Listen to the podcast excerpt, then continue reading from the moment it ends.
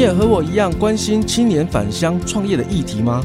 或者青年回到部落都在做什么呢？我是马耀，每个礼拜天晚上十二点，我在阿利安九六点三原住民族广播电台以及各大 Podcast 频道，我用三十分钟的时间与你分享原乡青年创业的心路历程，让你看见原乡逐梦的精彩故事。欢迎来到青年返乡，Are you ready？大家好，我是马耀及马耀嘎固。上一集主题：从被遗忘的故事找回自己文化认同。Elvin 大哥和我们分享了他如何从被遗忘的阿美族历史事件中找回自己文化认同的故事。希望借着出版阿美族历史书籍，提醒更多年轻族人不要忘了自己文化传承的使命以及责任。今天这一集呢，我们就邀请到来自花莲玉里阿非赫部落青年会长黄明成会长，要来和我们聊聊他担任阿非赫部落青年会长的责任与使命。从他青年阶级的角度，他看见部落文化的困境是什么？他有什么样的一个目标以及愿景，值得我们旅北青年去省思呢？现在我们就来欢迎花莲玉里阿非赫部落青年会长黄明成来到我们的节目，欢迎明成。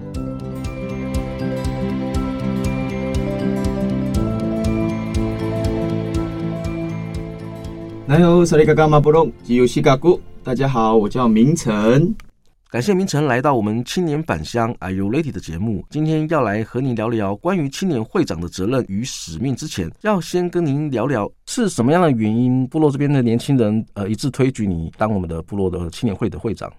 其实我从高中的时候，然后我就会觉得哇，我在回去乡下的时候，我都觉得青年会长这个职位，我觉得很帅。我当初是觉得很帅了，所以我从高中的时候就一直想要做青年会长这个职位。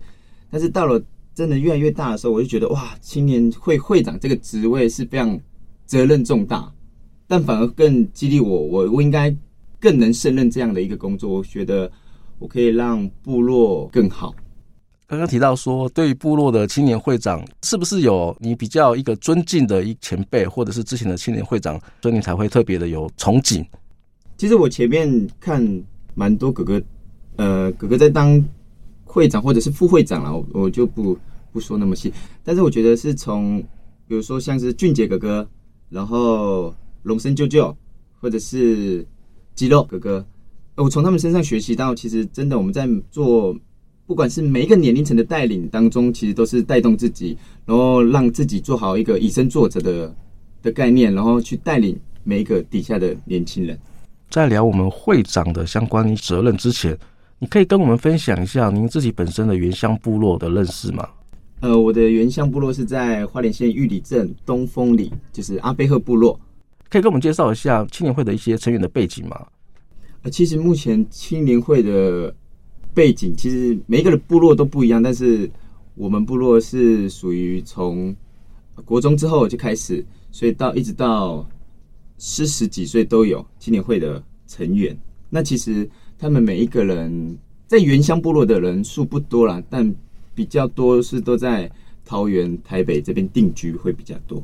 其实青年会呃当初成立的缘由，从蛮久以前啦，从老人家他们开始的时候就已经有成立，但这个成立实实际的年份其实我不太清楚。但那时候其实因为青年会这么重要，是因为上面上面有耆老，然后下面有小孩，所以我觉得青年会是所有，比如说老人家是头脑嘛，但是青年会就是手脚，因为其实要处理所有部落相关的事宜，所以那个时候我觉得是让我非常非常喜欢的。那我想请教一下，就是因为我们部落本身就有一个叫所谓的叫就是青年阶级，可以跟我们解释一下，就是说有关我们铁畚青年会。跟我们部落的阶级组织权责方面，部落是如何划分？那在角角色上会不会有一些冲突？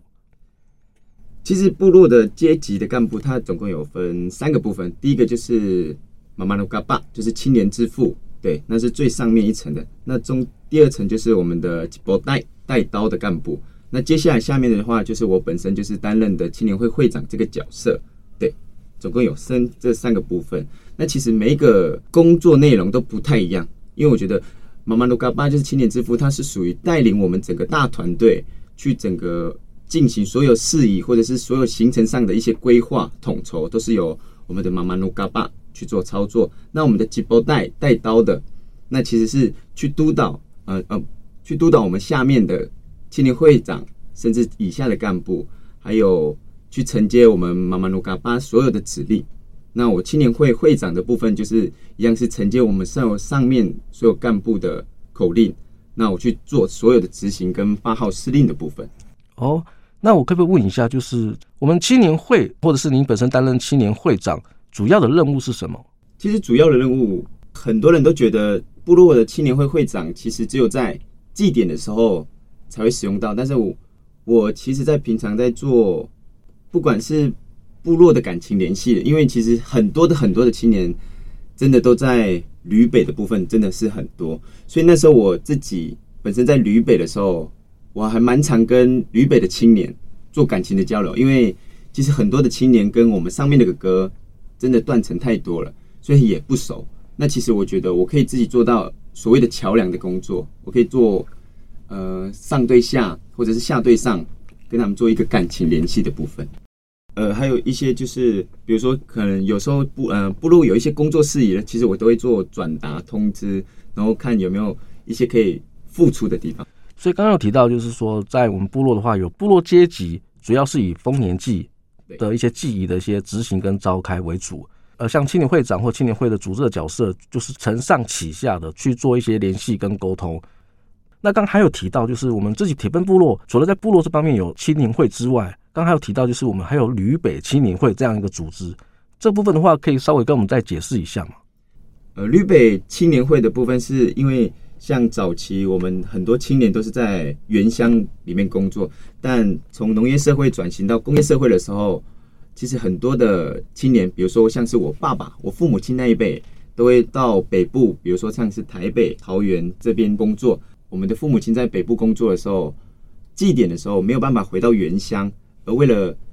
做到文化传承，甚至一些感情交流的部分，所以他们就会在北部举办我们的旅北丰年祭。所以北部的丰年祭的话，也是由旅北青年会来执行吗？没错，就是从我们旅北青年会这边干部所操作的。旅北青年会或者是我们铁奔部落的青年会的干部，基本上有时候也是会重叠的。大致上是不会重叠，因为部落跟旅北的。呃，干部是没有办法做重叠，因为如果这样子的话，会变成两个角色会有点不太忙了啦，就是会造成沟通上面也会有一些落差这样子。明成，您这边担任青年会长大概担任多久了？我目前担任第，哎呃，因为我是疫情前那一年上任的，所以我已经上任第二年了。但是去年的时候才开始举办丰年祭，对，我第一次的丰年祭。那可以跟我们分享一下目前担任青年会长的一些心情哦。其实真的青年会长不简单啦，因为我觉得我当初看了，我都觉得我的哥哥担任怎么好，很像很轻松。但是我觉得青年会长其实不是一个能力好的人可以做上任，但是是一个团队厉害的地方，可以帮你做 push，因为你一个同一个词拉可以帮助你做非常非常多的事情。所以在青年会长的时候也做了蛮多的努力，比如说像是我们想要从呃，青年的歌谣传承，比如说像是女生的舞蹈传承，甚至在服饰上的调整，因为很多时候我们的服饰因为时间的关系，所以有一些变流失或者是变质了。但是我很想透过年轻人找回我们以前我们的马多阿塞那一辈的回忆，可以再跟我们说明一下吗？就是部落的一些服饰，然后你要想要把它找回，是有流失哪方面吗？比如像是男生青年从羽饰开始，因为羽饰我从我叔叔那一辈就是听说他们青年的时候就有在戴羽饰，可是渐渐的后面就都没有在做配饰的这个动作。比如说像是男生也会戴配珠串珠，其实这个时候已经是我我一个叔叔在当青年会长的时候，他是正式配备了。我讲正式配备了，其实都会有佩戴了，但是时间的关系，所以很多时候在做没有呃没有在做要求的时候。就没有做佩戴。那女生的，比如说像是呃花帽，花帽其实很多花帽的部分，我近期看到好像都只有我妈妈那辈才有在做佩戴。那其实近期我们的女青年会会长，她其实也有在做带动这一块的文化的找回，就是把过去遗失的或者消失的这些部落的相关的一些服饰，每个阶级每个阶级它要有的一些服饰配件，能够重新慢慢的把它找回来。这也是你目前最想要做的事情吗？对，没错。呃，我觉得是不管呃，其实我觉得很重要的是，其实我目前更着重在做，其实是在做每一个青年对于部落的文化连结。因为其实我们的部落其实不只是家人，呃，我们虽然是不同，有些是可能不同血缘关系，但是我觉得我更应该要营造他们是整个部落是一家人的感觉。你从你的角度来看，目前你觉得对于我们文化方面，你觉得目前比较缺乏的是什么，或不足的地方？从文化传承这一块，我我我我自己本身要学习的真的还很多了。但是我觉得我更希望是我的哥哥，甚至我的我的长辈们可以多教我一点。因为其实我回部落的时候，其实我都很很喜欢问，我很喜欢回部落听故事，因为其实听故事就可以感受到我们以前长辈所有的生活方式，然后一切，然后文化脉络。所以我很希望就是可以多听到更多的故事。然后让我了解到，我以前我的长辈是怎么样的一个生活，那我现在我应该去怎么教我的青年，甚至我以后的小孩子，那我的以我以前长辈是怎么样的一个生活的方式？那你会有这样的一个心，想要做回到部落去做一些对部落有贡献的事情？当初是什么样的一个契机，让你有这样的一个想法？其实我从小时候就在桃园长大的，然后我从。国小毕业就是一直很想要回部落念书，因为我一直觉得原住民应该是不是要回到乡下念书才是原住民？我那时候的一个迷思。但是后来我觉得，其实不管你是不是在住在部落，或者是你是在别的地方长大的小孩子，但其实真正最重要的是你对于部落有没有那一份的爱。因为我觉得很重要，是因为我的乡下还有我的阿公阿嬷还有外婆都在同一个部落。那其实我更想要回馈我的长辈们，能够帮他们一些体力活，我觉得都是一种回馈的动作。担任青年会长有遇到什么样的一些困难吗？或者是您觉得在执行上面有一些委屈的地方？很多人都会觉觉得青年会长会抱有很大的一个期待啦，然后所以我又很喜欢对自己会有一种高标准，我都觉得哦，我好像哪里做不好，我好像哪里没有分配好。但是后来，我一个叔叔，因为他以前也担任过青年会会长，因为他从十八岁就当青年会会长了，然后他就说：“他说明成啊，你不要把自己放太多压力，其实你要去懂得去询问有经验的人，甚至有做过的人，你去问问看他们以前是怎么做的，这样子你一去做的话，就可以得心应手。因为其实我去年在做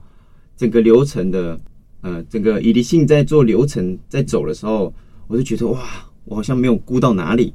或是哪边我没有做好，因为其实我这这几天的记忆啦，其实我那一天都不太笑的。但是其实我回想到我以前去参加以利性的时候，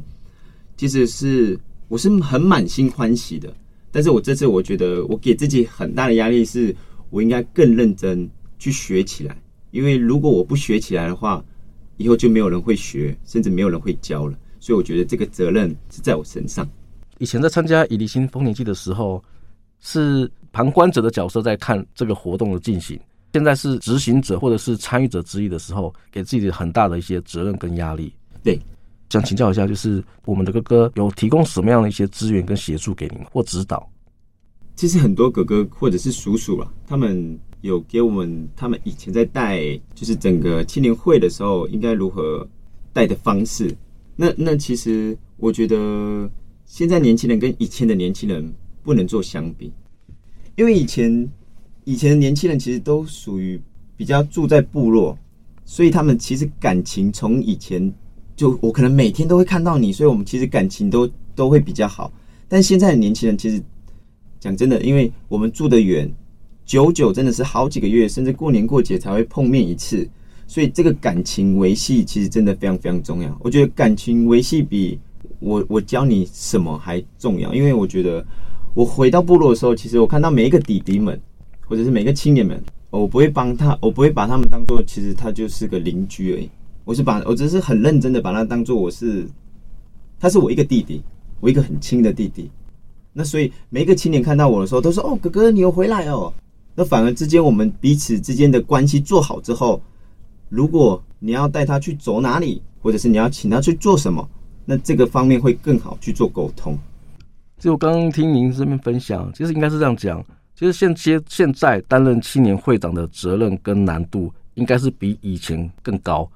因为以前都是在部落长大，基本上每一个阶级、每一个斯拉，他们本来感情就会比较比较好，或者是也比较熟悉。现阶段这方面很多都是已经离开部落了，像你自己本身也是在小在北部长大，刚好又担任这个会长的时候，第一件事情要做的，可能就是要熟悉下面的弟弟，或熟悉认识上面的哥哥，然后才有办法，当大家建立好这样的一个感情或者是共识之后。才有办法接下来去做青年会要做的这些事情，才有办法去做一个承上启下的一个传达的一个角色，把每一件事情能够做好，比以前难度更高了。因为你要重新开始，光是沟通维系，这就是一个很大的一个困难了。那我想了解一下，就是说你面对这些困难，您是用什么样的方式去处理，或者是你觉得你做的比较好的地方是什么？我觉得自己本身做的比较好的地方，是我从高中，大概高中的时候了。因为其实我都很喜欢跟我的哥哥们一起，比如说大个十岁、十几岁以上的哥哥，他们一起在部落玩，或者是去哪里玩。所以我很喜欢跟哥哥，那时候就跟哥哥的角色都非常关系都非常非常好。我就觉得哦，可以做到承上启下，因为我可以觉得我自己做桥梁，所以我那个时候也跟底下的弟弟也很好。所以很多在部做部落在办活动的时候，甚至以理性的时候。我反而更能够做带动的动作，因为我跟哥哥哥的关系好，跟弟弟的关系好。那哥哥的命令一下来，那我也好跟我的弟弟做传达的动作。看来这是一个好的开始。我想要了解，就是接下来像今年啊，或者是之后，您对于我们青年会，你希望我们青年会未来能够做到什么样的一个程度？比方说，刚刚提到了文化的传承，像我们的服饰，在丰年祭的时候，至少服饰我能够做到回到以前。流程仪式能够按照传统的一个方式来进行，这方面来讲的话，你会不会有这样的一个挑战，或者说，哎，我希望能够至少回到我们当初我们丰年祭应该要有的一个原貌。目前有在做的工作，其实就是像是，呃，今年今年我打算把，呃，青年把以前长辈他们有带的串珠，就是男生哦，男生的部分服饰有带的串珠，可以先配饰上去。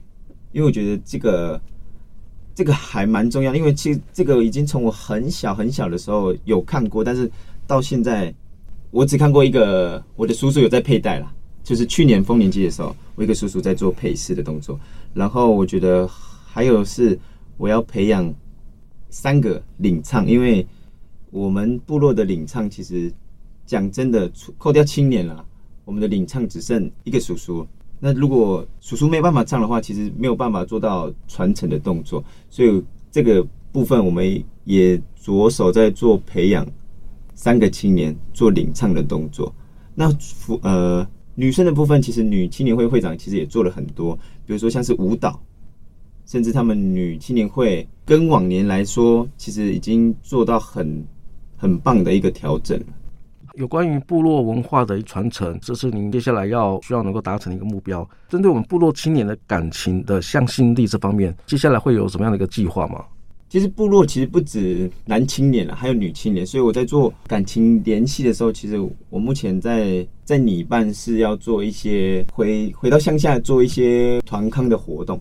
因为很多哥哥不认识弟弟，很多弟弟不认识哥哥了。我我因为我以前也是这样子。不认识我的哥哥，但是我也是透过这样的方式认识我的哥哥，所以我觉得我也可以做这样的一个动作。我觉得更重要，其实不止回到部落，不是只有唱歌喝酒，但我觉得很重要是，我们可以大家坐在一个环境坐下来，然后聊聊彼此，你是谁家的小孩？你是谁？你叫什么名字？那其实可以让我们的距离更拉近。借此机会，你有没有想要跟我们部落的青年说些什么，或者是希望能够大家能够配合的地方？其实我想跟青年说的就是，我觉得不管你在生活在哪个地区啦，很重要是，其实要记得回家看看，就是阿飞这块土地，因为我很常回去，所以我看到很多青年，就比如说在北部，可能遇到遇到一些事情的时候，都觉得哦不开心，他可能会找我聊，但是我都会跟他说。可能你应该回家看看自己的阿公阿妈，或者是回部落看看一下自己的父母亲，甚至回部落看看这块土地。我觉得应该是回家了，多回家。对，其实我在北部可以看到很多，就是会认识哦，原来你是铁粪的哦，我怎么不知道？然后他就说：“哎，哥哥没有啦，因为我的爸爸妈妈也没有回去，所以我也没有跟着回家。所以那时候我就觉得哇，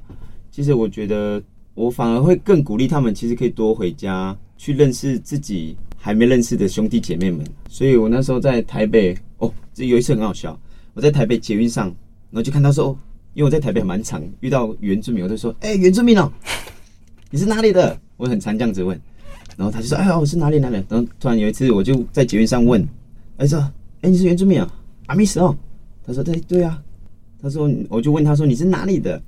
他说：“铁粪。”我说：“啊，铁粪，你不知道谁是会长吗？”我说：“怎么可能？我怎么可能没看过你？”然后说：“啊，哥哥你是谁？”然后他就讲：“哦。”我说我是铁粪的，他说你也是铁粪的，然后他就这样讲说哦，其实他的父母亲很少回去，然后他也很少回去，所以那个时候我就鼓励他说，其实你可以回家看看，其实你应该入街了，因为他蛮大了，所以我就说你可以回去看看你们同一个石拉是谁，所以后来我把这个弟弟录到，因为他跟我的弟弟亲生弟弟是同一个阶级的，所以我才让他们去彼此认识，然后也让这个青年可以。变得哦，一年当中不止过年会回家而已，反而他一定性，甚至有些过年过节的时候，他也会回去看看其他的兄弟姐妹或者是长辈们。对，这很棒诶。那对于想要返乡发展的我们部落族人，你这方面有没有什么建议可以给我们的这些青年？我觉得真的是要让自己有一个准备好的心啦，因为其实自己没有准备好的心回去的话，其实会让自己反而会变得更累，因为。原乡跟都市很多不同，你要接受很多的，我不知道很多啦，因为我觉得部落很好玩啦，但很多人会觉得哦，部落可能很无趣啊，很简单，甚至很平凡，所以我觉得是要让自己可以接受一个没有像都市这么喧闹的一个环境，反而是更沉静的自己，然后很多东西需要自己动手去做，甚至可以接受呃交通不方便。距离遥远的部分，我觉得是让自己可以去接受这一块，因为我觉得不管是哪个产业去呃返乡做哪个产业都好，但是真的要让自己可以去接受这一切，我觉得这个心真的是很重要。好，今天这集我们就先录到这里，感谢大家的收听。如果你也喜欢我们的节目，欢迎您到各大 Podcast 频道按下订阅，或按下青年返乡 Are You Ready 的粉丝专业。按赞、留言、分享您的观点，再次感谢您的收听，我们下周见，拜拜，拜拜。